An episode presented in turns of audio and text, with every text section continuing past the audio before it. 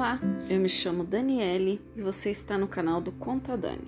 Hoje eu vou contar para vocês o dia que eu tive queimaduras de primeiro, segundo e terceiro graus. Eu tinha sete anos, mais ou menos, na época. Eu estava no prézinho que a gente chamava, que hoje seria o, primeiro ano do ensino fundamental. E eu estava muito feliz na época, meus pais é, tinham me colocado num colégio muito bom. E aquele dia é, a minha mãe se distraiu. Nós morávamos em casa no interior do Paraná. Minha mãe não costumava deixar a gente brincar na rua, não. Aquele dia a vizinha dela chamou ela, não sei porquê.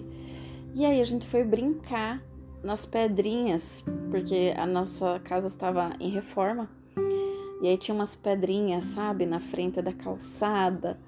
Se imagine no interior, onde as casas não tinham muro, ainda estavam sendo construídas, reformadas. Era um mundo dos sonhos. Mas aquele dia minha mãe não havia me mandado de tênis.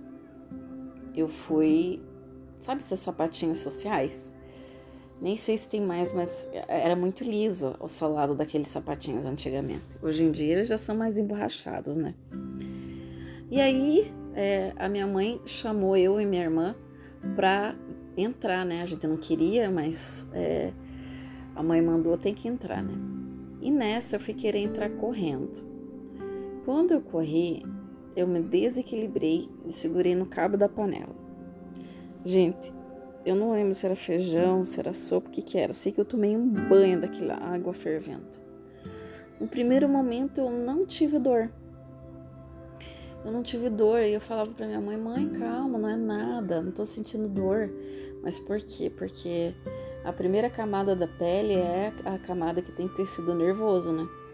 A minha queimadura foi muito profunda, que ultrapassou essa camada com terminação nervosa. Então a vizinha queria passar pó de café, ainda bem que a minha mãe não, não aceitou.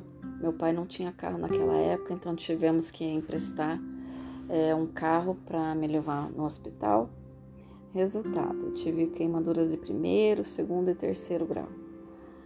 Gente, eu lembro como se fosse hoje, eu sentada numa pia. Sabe aquelas escovinhas é, que a gente usa para lavar sapato, geralmente? com a cerda amarela? Então, era com aquela escovinha que eu tomava banho para tirar as células mortas, peles mortas. Ai, gente, eu, eu lembro do choro. E aí eu tinha que tomar alguns remédios muito fortes. E eu tinha crises de dor de cabeça, eu delirava, delirava. Eu lembro como se fosse, fosse hoje também. Eu, delirando assim, sonhando que tinha um. que eu tava numa carruagem, sabe? Mas ainda Deus foi muito generoso, porque graças a Deus os meus pais, eles tinham guardado um dinheirinho, então a gente teve a possibilidade de é, fazer enxerto com uma pele mais é, melhor na época, né? Eu não sei de que animal que era, mas o enxerto, o enxerto foi feito no meu rosto, porque meu rosto era para ter ficado inteiro deformado. Eu fiquei com cicatriz no ombro, fiquei com alguma no, no pescoço, muito pouca no braço. E eu agradeço a Deus assim, porque o plantonista era nada mais, nada menos que doutor Adelar, um cirurgião, um cirurgião plástico.